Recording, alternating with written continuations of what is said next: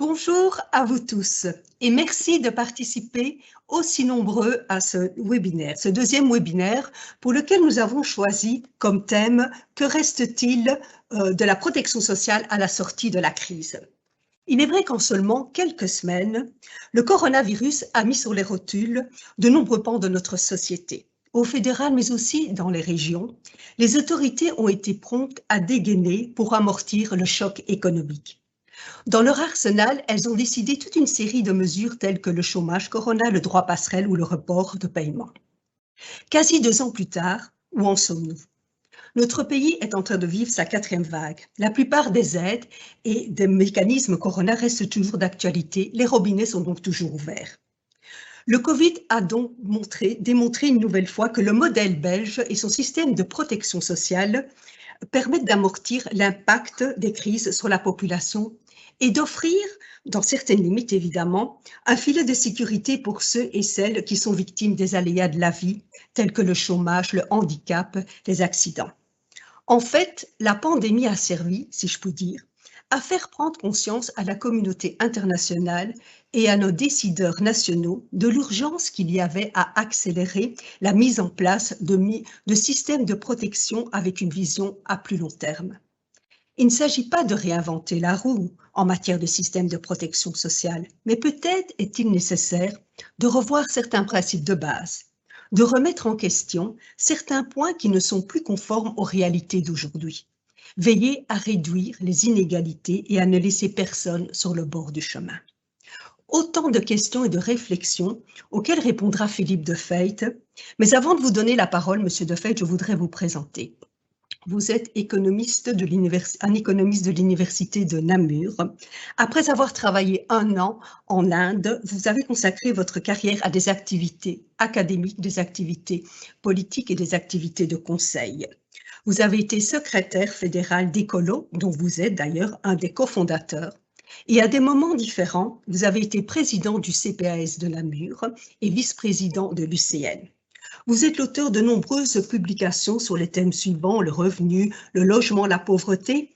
Vos thèmes de prédilection sont le vieillissement socio-démographique, le développement durable et le revenu de base.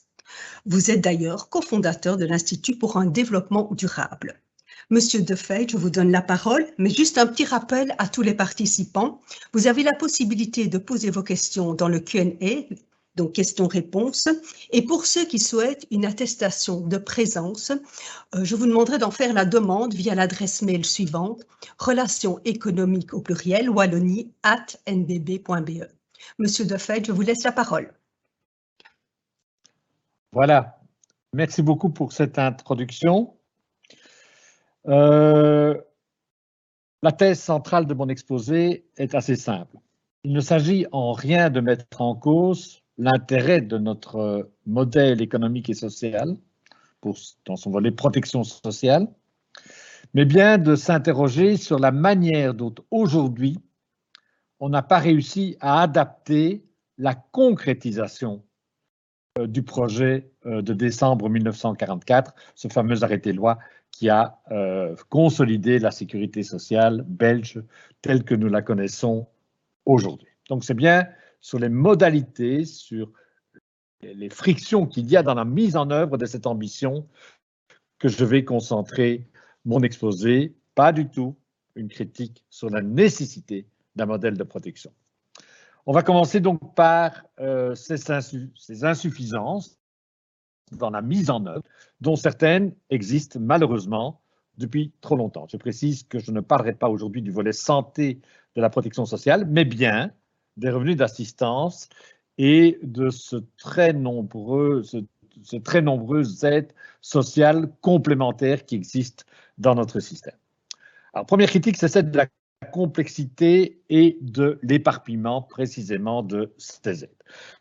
Premier point, c'est l'insécurité juridique née de cette complexité. Par exemple, il y a des personnes aujourd'hui pour lesquelles les organismes de sécurité sociale se renvoient la balle. Est-ce que madame ou monsieur va dépendre de l'INAMI ou euh, du chômage? On ne le sait pas, on ne parvient pas à se mettre d'accord. Et de toute façon, en attendant, vous n'avez qu'à aller au CPS. C'est un peu dur ce que je dis, mais, mais c'est une réalité vécue aujourd'hui. quand on regarde l'importance du contentieux, notamment en matière de chômage, on, se dit qu'il y a un problème de clarté juridique d'un certain nombre de dispositions. Deuxième problème, c'est le manque de cohérence. Quelques illustrations, il y en a d'autres. C'est par exemple le statut de chef de ménage cohabitant isolé dépend d'une législation à l'autre. Je reviendrai quand on parlera du statut chef de ménage pour le droit passerelle. Les seuils d'accès à diverses aides ou à diverses allocations euh, ne sont pas cohérents, ni dans le revenu pris en considération, ni dans la hauteur du revenu pris en considération, ni dans la prise en compte de personnes euh, à charge, y compris donc quand on doit décider si quelqu'un a droit ou pas au statut chef de ménage, eh bien, les seuils des revenus de l'autre personne ne sont très différents parfois d'une législation à l'autre. Hein, c'est ce que je dis, donc les modalités de prise en compte de personnes à charge sont différentes d'une législation à l'autre. Et je vais illustrer cela euh, par le tableau, vous le regarderez à votre thèse tout à l'heure si ça vous intéresse, mais qui montre bien qu'il n'y a pas de cohérence entre les législations et parfois même au sein d'une même législation du rapport qu'on l'on juge normal entre le revenu d'une personne et le revenu de deux personnes. Je rappelle que la norme SILC, taux de pauvreté, dit que, en principe, deux adultes doivent avoir 50% de revenus en plus qu'un adulte isolé. Ce pourcentage n'est atteint dans aucune législation sociale et ce pourcentage de personnes, donc une personne à charge, un allocataire versus une personne seule, varie de 1,12 à 1,36 dans notre, dans notre législation sociale. Vraiment, comment peut-on accepter euh, de telles différences dans la prise en compte d'une personne à charge? Il y a un manque de lisibilité. Euh, je pense qu'un certain nombre de bénéficiaires du revenu droit passerelle ont coché la case « oui, je suis bien un chef de ménage pour obtenir ce droit passerelle, mais sans nécessairement mesurer la complexité de cette définition. Et si contrôle il devait y avoir, je pense que beaucoup d'indépendants qui ont bénéficié du droit passerelle seraient étonnés de constater qu'en fait, ils n'avaient pas droit à ce statut de chef de ménage.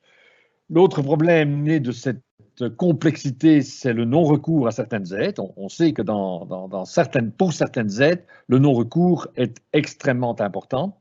Et ce n'est pas la multiplicité des aides Covid. Je parle ici des petites aides Covid qui ont été prises à tous les étages de notre, euh, Belgique euh, qui va euh, simplifier les choses pendant la crise et par après. Deuxième critique, c'est le manque d'agilité, de fine-tuning, de cohérence dans la mise en œuvre toujours de cette volonté de euh, protéger les citoyens de coûts euh, durs de, la vie. Alors, quelques exemples de nouveau. Hein. Euh, je ne prétends pas ici faire le tour. Donc, pas d'adaptation suffisamment souple et automatique des cotisations des indépendants aux fluctuations de l'activité. On a dû vraiment prendre une série de mesures dans l'urgence, mais par exemple, ne pas demander de cotisation sociale à un indépendant qui n'a pas eu de revenus au cours du dernier mois ou du dernier trimestre, mais, c'est quelque chose qui devrait être évident depuis, depuis toujours. Euh, non, il a fallu, dans l'urgence, prendre des, des, mesures. Deux, beaucoup d'aides sont basées en fait sur le revenu qui est précisé sur l'extrait de rôle à l'impôt des personnes euh, physiques. Mais forcément, il y a donc un retard dans l'adaptation des, aides. Bien sûr, en cas de perte de revenus, un certain nombre de législations prévoient qu'on puisse y accéder plus rapidement, donc ne pas nécessairement attendre la confirmation par l'IPP que effectivement vous êtes descendu en dessous du seuil et que donc vous avez droit à telle ou telle aide. Mais tout cela a un coût administratif et présente des risques pour le demandeur si, après coup, on devait constater que finalement, euh, le revenu de l'IPP n'est pas celui que euh, pensait la personne qui a demandé une aide. On a vu que le précomptage, donc le, non-précompte dans beaucoup de cas, ou un précompte totalement forfaitaire des allocations sociales, était un dispositif sans aucune rationalité qui n'a jamais fait l'objet, à ma connaissance, d'une réflexion approfondie. Et puis, évidemment, il y a beaucoup d'interférences dans notre système de protection des revenus, et notamment entre les mécanismes de, sécu, de sécurité sociale et les mécanismes fiscaux. Je vais l'illustrer avec le tableau suivant qui montre pour trois types de revenus, revenus en bas de l'échelle des revenus, revenus intermédiaires et revenus élevés, euh, quelle est la prise en compte de la charge de deux enfants par euh, la J'ai pris ici la situation Wallonie, mais en gros, les calculs dans les deux autres régions aboutissent aux mêmes conclusions. Euh, vous constatez ceci, c'est que en fait, la protection des bas revenus en matière de prise en compte d'enfants est plus faible pour les bas revenus que pour les revenus intermédiaires. Peut-être que ça peut se justifier, peut-être que certaines personnes y ont pensé, mais je pense que non. La plupart des personnes n'ont pas cette conscience de ce que j'explique ici, d'inégalité de traitement due à la non-concordance, à la non-cohérence, dans ce cas-ci, d'une législation fiscale, réduction fiscale pour enfants en charge d'un côté, allocation familiale, sécurité sociale de l'autre. Je pense aussi qu'il y a une prise en compte imparfaite. Et en fait, euh, c'est un ici. Hein. C'est au mieux quand je dis prise en compte imparfaite des évolutions sur le marché du travail. Voilà quelques illustrations. Le droit passerelle, c'est la première fois que dans notre système, il y a un droit sans cotisation. C'est aussi une allocation qui n'est pas prise en compte dans la pension. On se demande pourquoi. Euh, l'économie collaborative, comme dans tous les pays, on patine. On ne parvient pas euh, à trancher. Le législateur ne parvient pas à trouver un cadre cohérent pour intégrer cela de manière digne et respectueuse des travailleurs dans notre sécurité sociale. Les artistes, mais là aussi, j'ai l'impression qu'on patine et je ne suis pas sûr que la voie choisie semble la plus pertinente. Hein, cette, cette, voie qui consiste à établir un registre de ceux qui auraient droit à certaines conditions pour une durée à un régime particulier de sécurité sociale, ou en tout cas aux allocations de chômage toutes les transitions. Euh, comment soutient-on dans notre, marché du travail, dans notre société, les personnes qui, pour de bonnes raisons, donc c'est les personnes qui sont désireuses de, de, trouver la meilleure utilisation à leurs compétences, comment est-ce qu'on soutient les personnes qui souhaitent changer de statut et ou d'orientation et ou de secteur d'activité Et comment soutient-on les personnes en début de vie active? On peut considérer aujourd'hui que les jeunes sont devenus en quelque sorte le trou noir de notre euh, protection euh, sociale. Et alors, ce qui est très mal pris en compte dans notre système de sécurité sociale, c'est le cumul de statuts ou d'activités, que ce cumul soit instantané. À un moment donné, je peux avoir un, deux, parfois trois statuts au cours d'une carrière. Hein. Une statistique française montrait que parmi les indépendants pensionnés, seul 1%, 1% avaient été indépendants toute leur vie. Ça veut dire que tous les autres, 99%, avaient eu euh, de multiples activités et de multiples statuts. Tout ça n'est pas très bien pris en compte et je voudrais insister ici sur le statut d'indépendant à titre complémentaire où euh, on constate que, par exemple, ces revenus ne comptent pas dans euh, le calcul de la pension et que ces revenus, d'ailleurs, ont été très, très mal, voire pas du tout, protégés dans le cadre de la crise euh, euh, Covid. Je rappelle ici au, graphique que vous voyez sur l'écran que le nombre d'indépendants, le nombre de personnes qui ont un statut d'indépendant à titre complémentaire a considérablement augmenté entre 2000 et 2020, et ce, pour toutes les tranches d'âge. Ces revenus-là, ces personnes-là auraient auraient eu le droit d'être protégés de la même manière que d'autres personnes qui ont perdu toute ou partie de leur revenu professionnel pendant la crise. Ce n'est pas le cas. Ces personnes paient des cotisations, mais ne donnent droit à aucune valorisation au moment du calcul de la pension. Autre problème majeur dans notre système de protection sociale, c'est les dégâts dus au statut, liés au statut de cohabitant. Il y a pour moi trois bonnes raisons pour mettre fin à ce statut, pour des raisons philosophiques d'abord. Il faut les, laisser les personnes libres d'organiser comme elles l'entendent leur vie privée, sans contrôle ni pénalisation. Hein. Deuxième raison, pour des raisons d'équité. Ensuite, on, a bien fait au début des années 2000, hein, je vous rappelle, c'est une, des réalisations majeures, me semble-t-il, du gouvernement arc-en-ciel.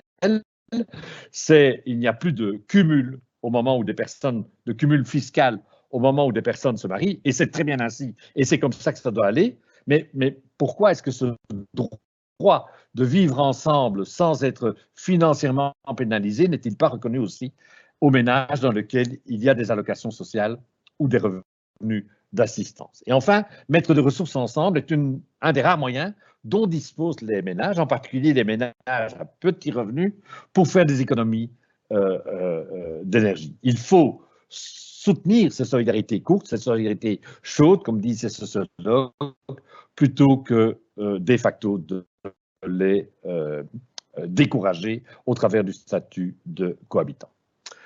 Un manque d'efficacité, d'efficience aussi, ben, rappelons quand même qu'en matière de lutte contre la pauvreté, le taux de pauvreté n'a pas bougé, malgré un, je dirais, un système de protection sociale que, que, beaucoup nous envient euh, de par le monde. Le compte n'y est donc pas en matière de lutte contre la pauvreté sociale. Pour ce qui est du soutien à de jeunes entrepreneurs, notre système n'est pas performant. Euh, C'est très bien de mettre les cotisations à zéro pour le, premier salarié engagé par un entrepreneur, mais, les jeunes entrepreneurs, leur, premier objectif, c'est d'avoir assez de revenus simplement pour vivre. Euh, c'est très bien de dire euh, qu'on ne paie pas à certaines conditions la totalité des cotisations sociales, mais, je, vais dire, ou de, fiscalité, mais la, plupart des jeunes entrepreneurs ont des revenus tellement faibles qu'ils ne paient de toute manière pas d'impôts. Alors les, aides fiscales dans ce cas-là ne sont pas d'une grande utilité.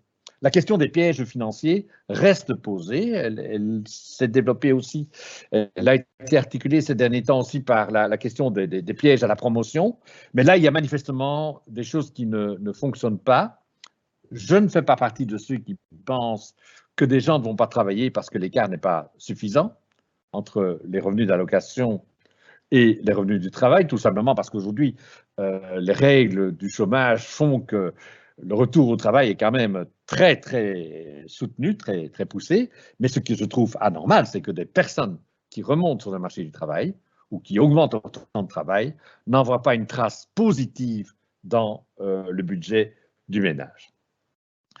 Euh, le nombre croissant de bénéficiaires de revenus du travail et ou d'allocations sociales qui complètent leurs revenus par un revenu d'assistance, typiquement ce qu'on appelle le revenu d'intégration partielle. Voilà quelque chose qui, je pense, est sous-estimé. Peut-on, situation extrême qu'on rencontre, eh, eh, ce n'est pas des dizaines de milliers de personnes qui sont concernées, mais comment peut-on comprendre que dans notre système de protection sociale, il y a des personnes qui cumulent trois types de revenus, un petit salaire, une petite allocation sociale et un complément qu'ils vont chercher au revenu d'intégration parce que la somme de deux premiers revenus est inférieure euh, au, seuil du revenu d'intégration. Ce qui me semble aussi quelque chose de largement sous-estimé dans notre euh, protection sociale, c'est les inégalités entre pauvres ou personnes à petits revenus. C'est la fâche cachée du débat. Première illustration, c'est le tarif social. Jusqu'il y a peu, euh, le tarif social était lié au statut, mais pas du tout au revenu. Euh, ce qui fait que certaines personnes à petits revenus n'avaient pas droit à cet avantage qui était accordé à d'autres sous base uniquement de leur statut. Semble-t-il, on est en train de corriger cela en accordant à tous les bénéficiaires du BIM, hein, euh, bénéficiaires d'intervention majorée en, soins de santé, qui met en tout cas tout le monde sur le même pied. Mais il faut consolider ça dans la durée et il faudrait la même logique dans d'autres aides. La non prise en compte des revenus imputés. Ça aussi, c'est, je dirais, le trou noir du, débat. C'est quoi les revenus imputés? C'est les revenus liés au logement dont vous êtes propriétaire et si le logement est payé, mais c'est aussi, par exemple, la différence entre le loyer social et le loyer du marché. Je prends ici un exemple. Prenons un exemple d'un enfant, d'une maman seule avec un enfant. Le revenu imputé dont elle bénéficie au travers du logement social est de l'ordre de 466 euros. Eh bien, ces 466 euros ne sont pris en compte nulle part. Et donc, ça veut dire que deux mamans seules avec un enfant auront exactement les mêmes aides, par ailleurs, alors même qu'une des deux aura un logement social qui augmente son pouvoir d'achat de 466 euros. Les inégalités aussi dans la prise en compte des personnes à charge, toujours en bas de l'échelle des revenus, en tout cas. En bref, s'il assure une protection de haut niveau, notre système de redistribution des revenus Et désolé que la liste paraît un peu dure, mais, je, pense qu'il faut oser euh, dire des choses pour qu'il y ait un débat et pour que tous ensemble on trouve des solutions. Gère mal la plupart des transitions, en particulier pour les jeunes, la transition en gros entre euh, la fin des études secondaires et je dirais une certaine forme de stabilisation sur le marché du travail est devenue trop complexe et manque de cohérence. Je pense notamment aux paramètres clés, par exemple la définition de ce que c'est un chef de ménage, comme je l'indiquais tout à l'heure, pénalise les choix de vie privée, ne permet pas assez de libérer les énergies, génère des pièges financiers ou des pièges à la promotion, ne parvient pas à lutter assez contre la pauvreté, crée des inégalités, en particulier en bas de l'échelle des revenus, et ne sait pas assez adapter aux évolutions sur le marché du travail. Ça me semble quand même être des problèmes qui méritent d'abord qu'on en prenne conscience, j'y reviendrai, et qu'on les prenne à bras le corps. Alors, et les mesures prises pendant la crise par rapport à cette grille d'analyse que je viens de vous euh, euh, proposer. Mais euh, malheureusement, les mesures de crise ont introduit de nouvelles inégalités et de nouvelles différences de traitement, des mesures orientées spécifiquement sur les chômeurs temporaires. Pourquoi est-ce que les chômeurs temporaires ont-ils été aidés plus dans cette crise que les personnes qui ont perdu de manière définitive leur emploi à cause de cette crise? Une différenciation non justifiable dans la protection des revenus perdus. Hein, comme je disais tout à l'heure, les revenus des activités d'indépendants à titre complémentaire n'ont quasiment n'ont pas été pris en compte dans les mesures de protection de la situation financière des ménages euh, euh, suite à la crise.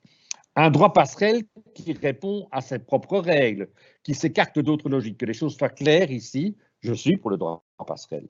Il faut un droit passerelle, mais s'il vous plaît, inscrivons-le dans une forme de cohérence par rapport à l'ensemble de la protection sociale. Il n'y a pas de dégressivité par rapport au droit passerelle. Pourquoi est-ce qu'un chômeur doit-il voir ses revenus diminuer après un an et un, indépendant euh, qui, après un an, a toujours le droit passerelle, peut-il maintenir ce même niveau de protection? C'est euh, une confusion d'ailleurs pendant toute la crise entre le revenu de remplacement, entre le, rôle de remplacement des revenus et la sauvegarde de l'outil. On aurait dû beaucoup plus et beaucoup mieux séparer ces deux objectifs de manière euh, très claire. C'est le seul revenu de remplacement qui est forfaitaire. C'est le seul revenu de remplacement qui peut être supérieur au revenu perdu et c'est le seul revenu de remplacement où il n'y a pas de statut de euh, cohabitant. Ah, Pourquoi? Cette différence euh, Ou bien on garde un statut de cohabitant, moi je suis pour le supprimer, mais alors c'est pour tout le monde, on le supprime, c'est pour tout le monde, mais pas comme ça des régimes euh, spéciaux qui, qui s'écartent totalement de la logique globale de notre système de protection sociale. Deuxième problème dans cette, crise, c'est le bouleversement complet de l'articulation entre les revenus de la sécurité sociale et les revenus de l'assistance sociale. Je vous donne un exemple très concret, réel. J'ai rencontré des personnes qui étaient dans cette condition. Vous regardez ça à votre aise si ça vous intéresse, mais le message est issu de suivant.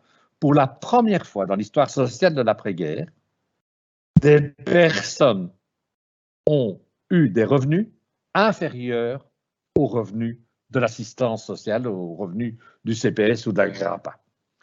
Alors là, c'est un bouleversement total, puisque tout notre système social, en tout cas certainement depuis l'existence du Minimex, aujourd'hui revenu de l'intégration, est basé sur l'idée que les revenus de l'assistance sociale sont les revenus minima, et que personne ne peut descendre en dessous, et que les autres, en principe, sont au-dessus, allocataires sociaux et ou travailleurs sont au-dessus. Pour la première fois donc, des bénéficiaires d'allocations sociales et des salariés et des indépendants en petits revenus ont eu pendant 18 mois moins que les revenus d'assistance. Ça, je ne comprends pas, très honnêtement, comment on a pu laisser cette situation durer.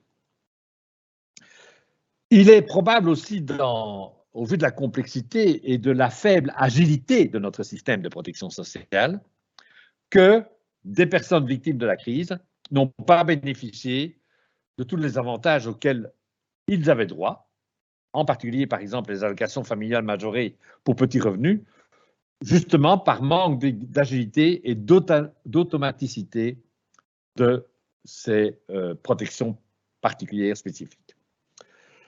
Autre euh, évolution intéressante, je trouve, hein, parce qu'elle devrait, elle devrait nous permettre de rebondir sur une question fondamentale que j'évoquerai tout à l'heure.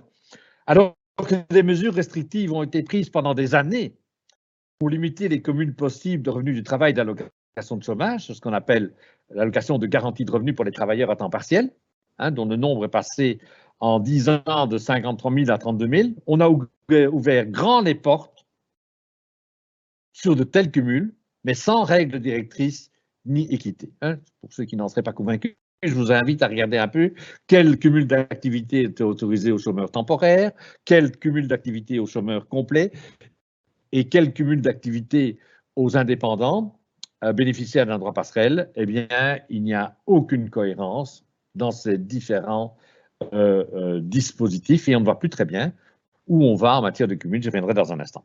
On a mal géré la problématique des prélèvements obligatoires, dont le précompte sur les revenus de remplacement, mais d'une manière générale, sur l'ensemble des revenus euh, qui ont été euh, dopés, développés, augmentés pendant cette crise. De nouveau, je pense qu'un certain nombre d'indépendants et d'autres euh, d'autres personnes, notamment les salariés, vont avoir des surprises au moment où on va globaliser, on va un peu consolider toutes ces aides au travers de l'extrait drôle, au travers de, l'enrôlement.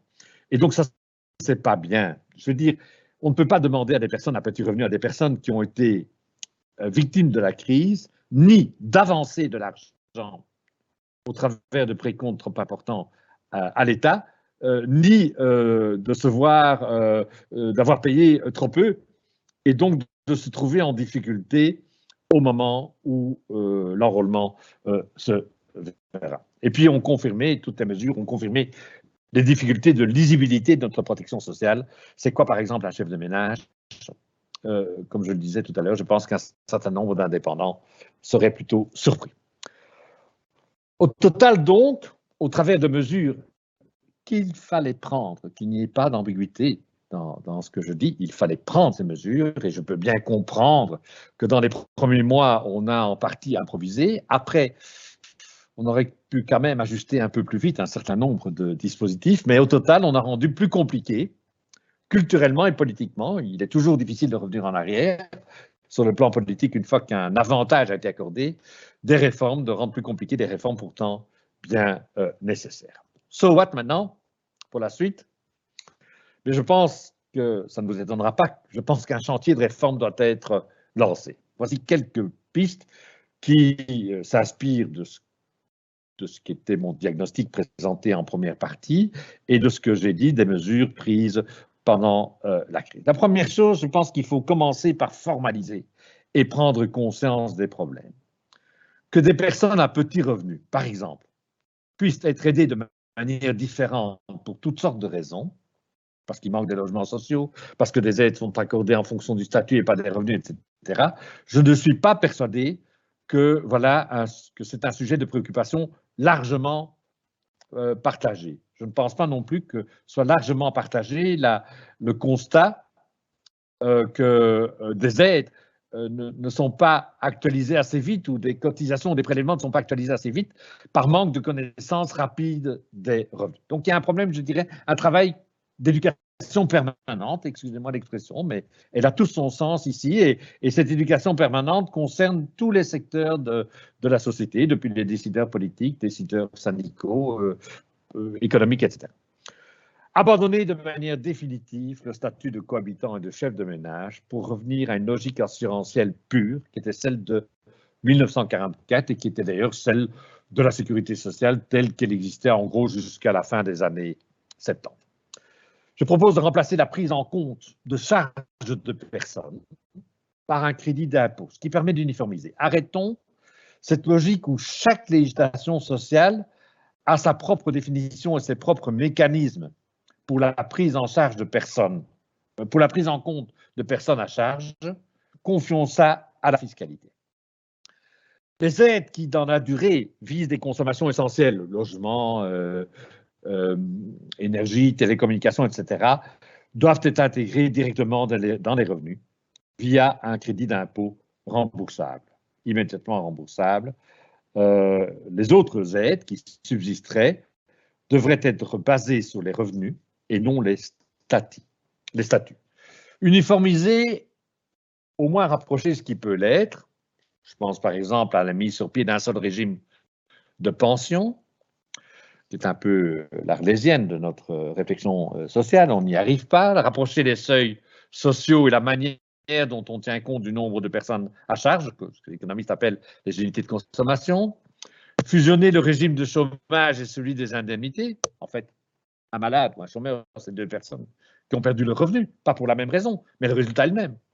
Moderniser le droit passerelle, j'en ai parlé tout à l'heure, rendre les allocations strictement dépendantes des cotisations, donc ça c'est le, retour à une logique assurantielle pure et, il faut aller jusqu'au bout de ce principe. Si on plafonne les prestations, on doit aussi plafonner les cotisations.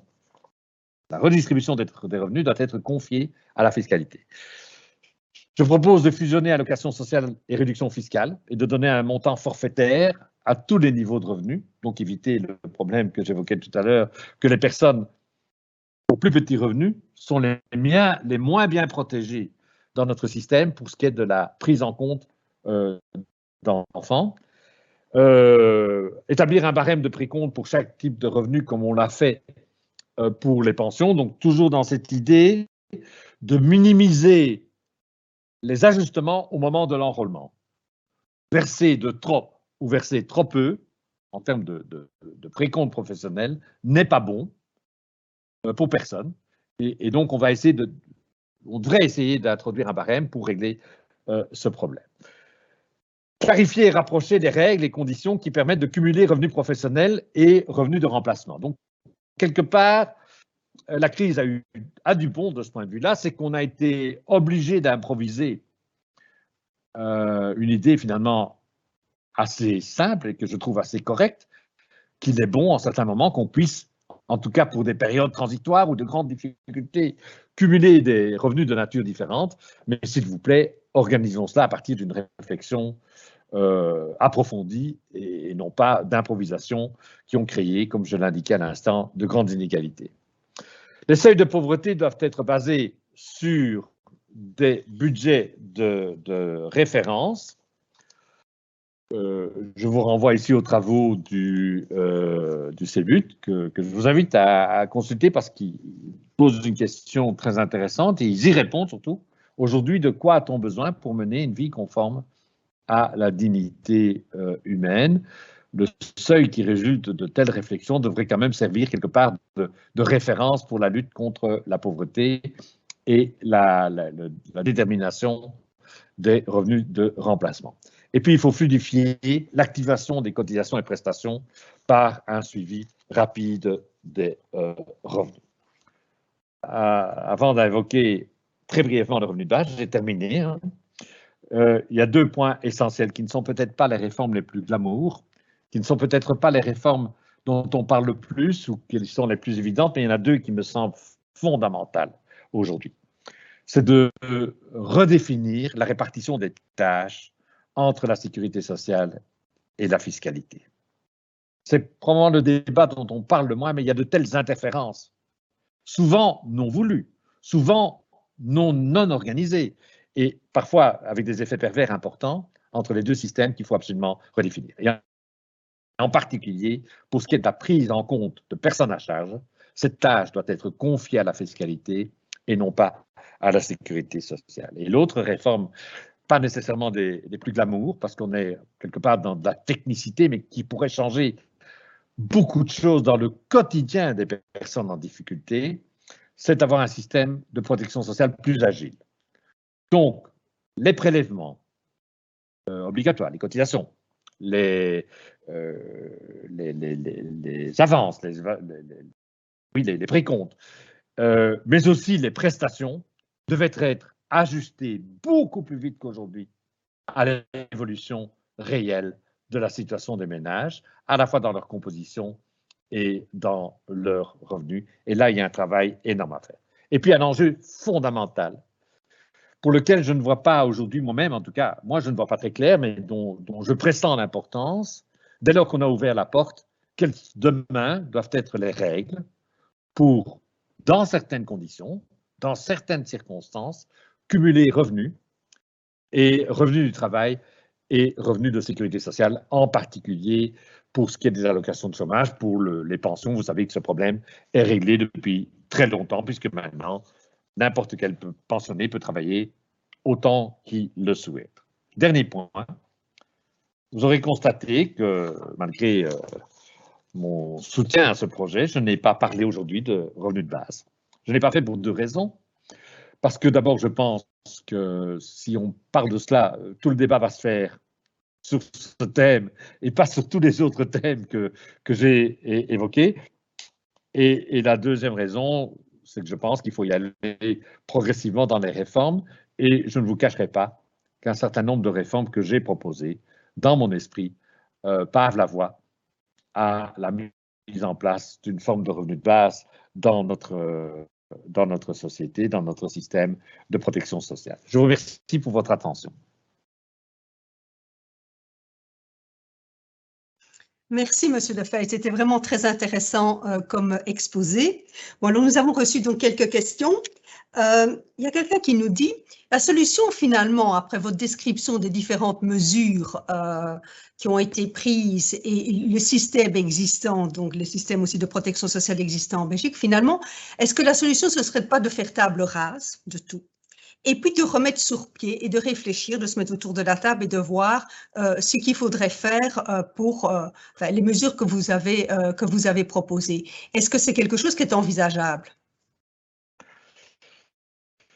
Alors, je sors un peu de mon domaine de compétences, même si j'ai un peu d'expérience dans le domaine.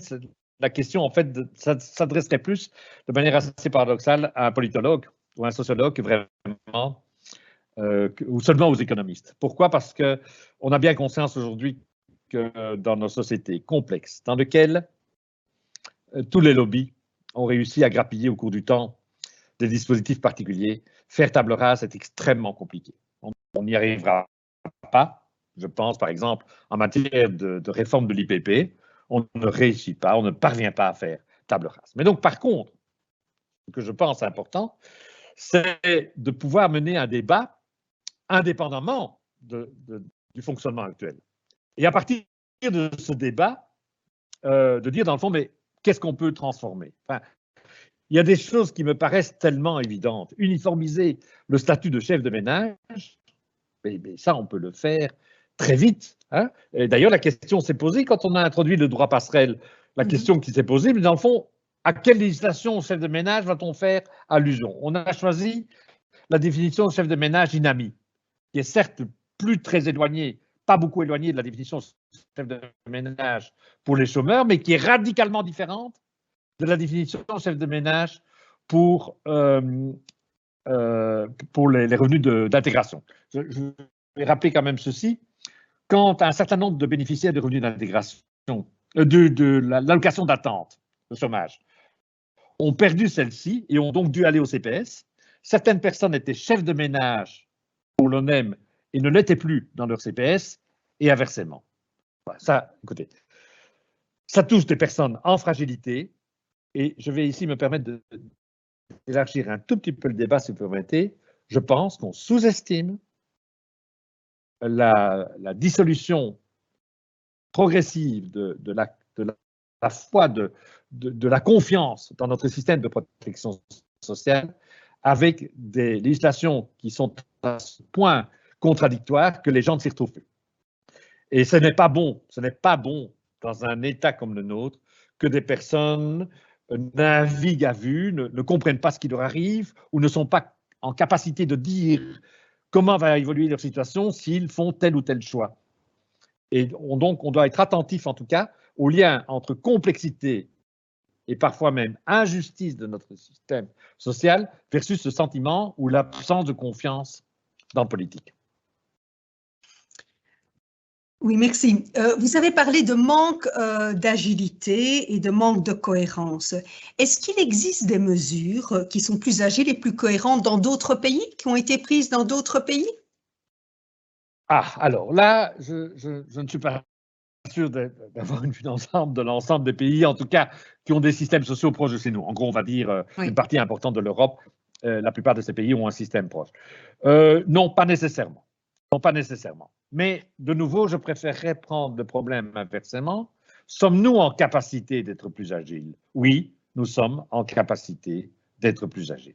Voilà. De toute façon, la plupart des renseignements nécessaires euh, sont fournis à la Banque Carrefour. Hein. Ce qu'il faut, c'est accélérer le rythme de prise en compte et, et le traitement de ces informations. Mais moi, je rêve d'un système qui, je pense, est aujourd'hui parfaitement possible, où si on estime qu'il faut des allocations familiales majorées, je donne un exemple ici, hein, pour certaines catégories de personnes, eh bien, cet ajustement puisse se faire trimestre par trimestre. Et non plus attendre l'extrait drôle. Je, rappelle quand même que votre extrait drôle, vous l'avez en gros euh, un an et demi, voire deux ans après le début euh, de l'année des, revenus. Euh, quel est le sens de demander à une maman seule avec enfant de patienter un an et demi pour éventuellement récupérer, par exemple, des réductions fiscales pour enfants en charge? Voilà. Cette agilité-là, on doit la construire. Et de nouveau, je me permets d'insister sur l'argument renforcement de la démocratie. Il y a un lien très clair, toutes les études l'indiquent, on le voit bien en France. Au plus les personnes qui par définition sont des personnes en difficulté, en personnes en fragile, ont l'impression qu'ils sont maltraités, que le système ne parvient pas à leur donner une réponse claire, etc., eh bien tout ça, à terme, affaiblit la démocratie. C'est ça. J'insiste bien, bien que la plupart des réformes que je propose ne sont pas plus coûteuses. Hein. Ce n'est pas une question d'argent, c'est d'abord une question de fluidité du système et de rapidité de réaction. C'est ça. Alors, j'ai comme question également quelqu'un qui me dit Je suis surpris de vous entendre affirmer que la sécurité sociale doit vivre que de recettes des cotisations sur les revenus du travail. L'assiette des revenus de la sécurité sociale ne devrait-elle pas être élargie Ce n'est pas le sujet du jour, mais est-ce qu'on vous a bien compris? Alors, c'est une question, effectivement, je ne l'ai pas traitée. Pas parce que je pense qu'il n'y a pas d'enjeu, évidemment qu'il y a des enjeux, hein. on, le voit chaque année avec les, projections du comité d'études sur le vieillissement, il y a bien sûr des enjeux sur les masses et sur la manière dont on va financer les, dépenses, mais avant, je pense qu'il y a des réformes qu'il faut faire ou des réflexions qu'il faut faire euh, avant. Je vais donner une illustration qui va me permettre de revenir sur un des points sur lesquels je sais, j'ai beaucoup insisté, mais je vais encore le faire une fois. Si on redéfinit mieux le partage des responsabilités, des missions entre la fiscalité et la Sécu, ah, on bouleverse totalement les masses budgétaires. Si demain, donc, la prise en compte des personnes à charge fait par la fiscalité et non plus par la Sécu, ah, je peux vous dire qu'on diminue de manière très sensible le budget de la Sécu. Par exemple, toutes les allocations chefs de ménage pour les pensionnés n'auraient plus lieu d'être. Chacun aurait son allocation de pension en fonction des règles établies, euh, de lien avec sa carrière passée, mais la prise en charge d'une personne, la personne ou les personnes avec qui se pensionner ou cette pensionnée vivent, eh bien, relèverait de la responsabilité fiscale. Et je pense que c'est bien pour ça que je pense qu'il faut procéder par ordre. Il faut revenir à un certain nombre de discussions principielles. Et puis, alors après, bien sûr, j'en ai bien conscience, il faut terminer par le volet financement. On devra peut-être renoncer à des réformes parce que, à cause des contraintes de financement, mais au moins on se donne un cadre euh, cohérent. Et je vais faire un pas en plus que je n'ai pas évoqué dans mon exposé. Je suis intimement convaincu qu'il faut distinguer les modes de financement par type de, prestations. Je pense par exemple que les prestations de santé étant une prestation universelle, devraient être financées de manière équitable par tous les revenus. Par contre, une pension doit dépendre des cotisations du futur pensionné. C'est ça. Alors, comme autre question, nous avons aussi comment peut-on concilier l'uniformisation des règles avec une régionalisation croissante de la protection sociale? Alors, pour ce qui est, euh, pour ce qui est de l'essentiel de la protection sociale, pour le moment en tout cas, en tout cas, je parle des, des, revenus de remplacement, c'est encore fédéral. Évidemment, la question est pertinente, notamment par rapport à une des, des, pistes que je proposais, qui est de fusionner les dispositifs fiscaux et de sécurité sociale pour les allocations familiales. Là, effectivement, il y a un nœud, mais il n'est pas insurmontable. On pourrait très bien dire euh, euh, demain que cette partie-là de la fiscalité va euh, aux régions, que chaque région fusionne les deux dispositifs et donne une réduction d'impôts au travers des mécanismes d'IPP, l'articulation entre les dispositifs et les normes fédérales et les dispositifs et normes régionales permettrait d'arriver à, cette solution pour laquelle je plaide beaucoup. Voilà. Les choses seraient beaucoup plus simples.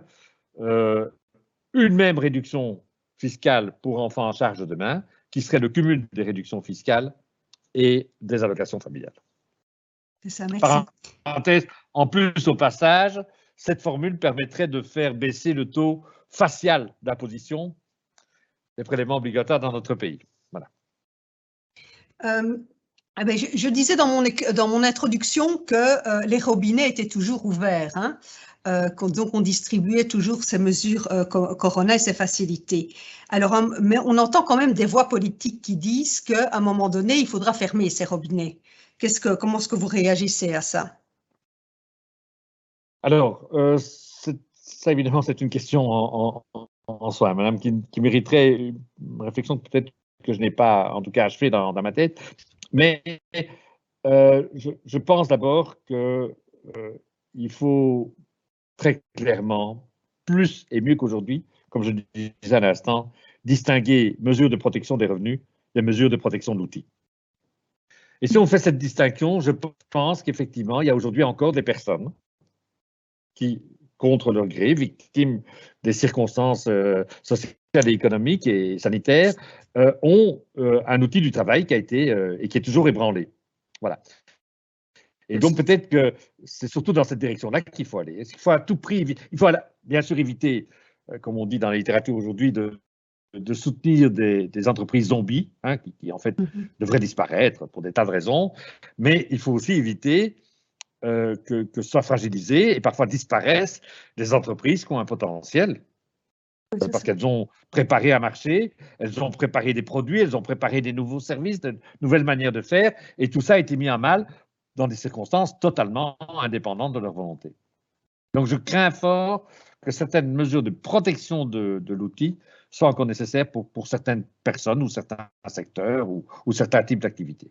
À, à, ce propos, toujours dans ce problème de modernité, je, pense que le législateur, quand il a voulu prendre des mesures ciblées, s'est souvent référé à la classification NACE euh, des activités économiques, euh, avec résultat, mais des tas de gens qui auraient dû avoir certaines aides ne les ont pas eues et inversement. Euh, cette classification est complètement obsolète. En tout cas, elle est obsolète quand on veut soutenir l'outil, euh, parce qu'effectivement, je pense que quand on veut soutenir l'outil en cas de crise grave, ce qui importe, c'est par exemple le poids des investissements, le poids des amortissements, euh, le poids des dépenses fixes, etc., bien plus que l'appartenance à tel ou tel secteur qui compte pour aider de manière ciblée à la protection d'outils. Merci. Alors, il y a encore une réflexion qui vient de nous arriver, qui est la suivante.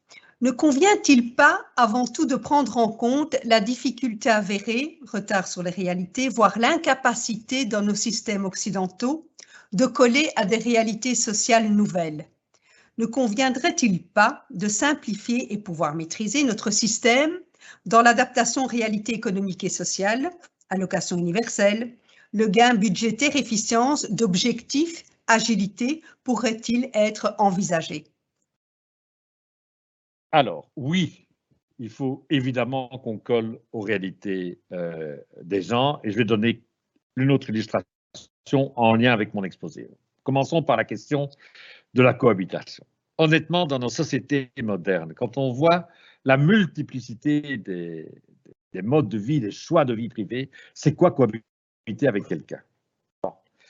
À partir de quand est-ce qu'on on estime qu'il y a des synergies euh, économiques, hein, des avantages économiques à vivre ensemble il y a tellement de modèles. C'est quoi? Quand vous vivez avec quelqu'un trois jours et demi plus une minute, même si vous ne contribuez pas aux frais du ménage, enfin, je veux dire, euh, aujourd'hui, sociologiquement, beaucoup de personnes qui sont en couple, qui donc parfois sont amenées à se soutenir financièrement, à se donner des coups de main financièrement, mais qui ne vivent pas nécessairement ensemble, ni tout le temps. Donc, s'il vous plaît, arrêtons de vouloir contrôler. De toute façon, philosophiquement, je l'ai indiqué, je suis contre, je suis contre les contrôles dans la vie privée des gens, a fortiori quand ils sont accompagnés euh, de, de sanctions financières.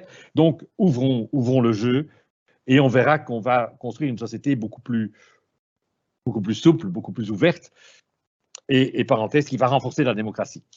J'en suis intimement persuadé, je, pense avoir été clair dans mon raisonnement. Deuxième exemple, c'est le nombre de personnes qui ont en elles-mêmes au moins deux statuts.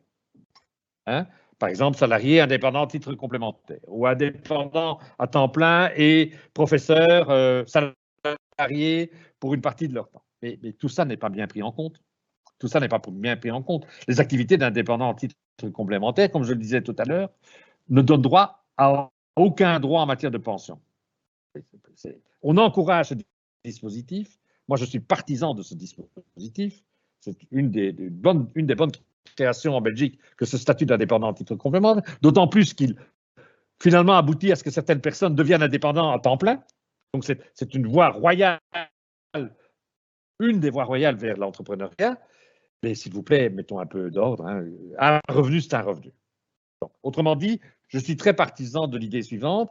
Pour un même revenu total sur la carrière, la pension devrait être la même, quels que soient les statuts éventuels dans lesquels on a exercé sa carrière à même revenu, même cotisation, égale même euh, pension. Donc c'est souplesse. Alors maintenant, je vais quand même dire un mot du revenu de base pour dire ceci.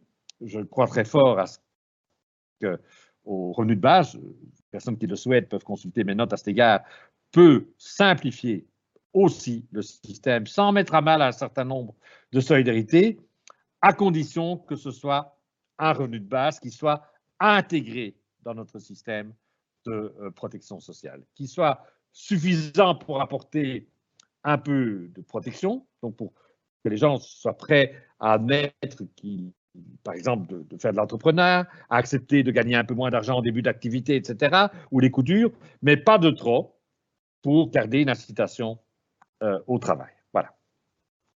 Alors, vous avez parlé donc en fin de votre exposé euh, du codage, un AC. Alors, vous avez dit que ce n'était pas adéquat. Mais alors, mais qu'est-ce que vous proposez comme critère d'accès donc aux aides? Alors, je vais donner justement, je vais faire le lien entre plusieurs choses que j'ai dites. Euh, j'ai évoqué, je le détaille dans une note qui a été écrite juste avant la crise, je plaide pour que le système de euh, calcul des cotisations des indépendants se fasse en fonction des revenus réels, trimestre par trimestre. Je, sais bien qu'aujourd'hui, il y a des dispositifs qui permettent euh, d'actualiser tout ça, mais l'idée est la suivante zéro cotisation, eh bien, euh, zéro revenu, zéro cotisation. Tout de suite. Il n'y a pas besoin de demander. Donc, autrement dit, je plaide non seulement pour une agilité, mais aussi une automaticité, euh, par exemple, du calcul des cotisations. Cette automaticité du calcul des cotisations pour les indépendants implique de demander chaque trimestre ou chaque mois à un indépendant quelques renseignements de base. Ces renseignements de base, plus ce qu'il y a dans la, dans la déclaration TVA, convenablement exploités, et les logiciels qui font appel à de l'intelligence artificielle auraient pu cibler tout de suite les aides, ou en tout cas donner plus, par exemple, aux indépendants qui ont des frais fixes plus importants. Parce que euh, vous avez des indépendants qui ont des frais fixes énormes et d'autres qui n'en ont pas. Aujourd'hui, vous pouvez être consultant, vos seuls frais fixes, c'est un ordinateur. Voilà et le reste après, euh, voilà. Mais cette personne a éventuellement été aidée de la même manière qu'une autre personne dans le même secteur d'activité qui avait des frais fixes euh, importants. Et, donc, je plaide plus pour qu'on aille voir des indicateurs fondamentaux, des indicateurs économiques fondamentaux, mais il faut en disposer et il faut en disposer rapidement. J'insiste bien, avoir ce genre d'information est, utile en période de crise, mais j'espère que nous ne serons pas tout le temps en période de crise, mais aussi utile en temps normal. Si on veut aider les personnes, par exemple, en matière d'investissement, ben, autant avoir des informations plutôt ciblées et, utilisables immédiatement pour cibler des aides. Et en tout cas, ce qui est clair que cibler sur base en tout cas du seul code NACE, ça, je pense qu'on a vu les dégâts et on a vu aussi euh, les problèmes que ça vous peut d'injustice de personnes qui en fait étaient dans les mêmes conditions, mais pour toutes sortes de raisons, ils n'étaient pas dans le bon secteur NACE et donc n'ont pas eu un certain nombre d'aides ou n'ont pas eu une aide de même importance. Merci beaucoup, euh, Monsieur Defeit. En tout cas, merci pour cet exposé qui était vraiment super intéressant et merci aussi à tous les intervenants pour leurs questions super pertinentes et, euh, et nombreuses. Alors, vous allez recevoir donc prochainement euh, un mail reprenant donc euh, deux liens, un lien avec les slides de l'exposé de Monsieur De et également un lien avec l'enregistrement euh, de ce webinaire. Vous aurez accès donc à notre à cet enregistrement via notre chaîne YouTube. Alors, le prochain rendez-vous, je vous le fixe le 12 janvier 2022 et bloquez déjà cette date donc dans votre agenda. On aura le plaisir de d'avoir Carole euh, Barth, le CEO de Fedelfin, qui nous entretiendra du thème suivant, un coup de, de rétroviseur et de projecteur sur les implications du Brexit pour la place financière de Bruxelles. Voilà, euh, ben, l'invitation va suivre euh, tout prochainement. Encore merci, Monsieur De Feit, pour, pour cet exposé. Et à vous tous les participants, merci également pour euh, euh, votre présence et au plaisir de vous revoir donc le 12 janvier prochain. Au revoir.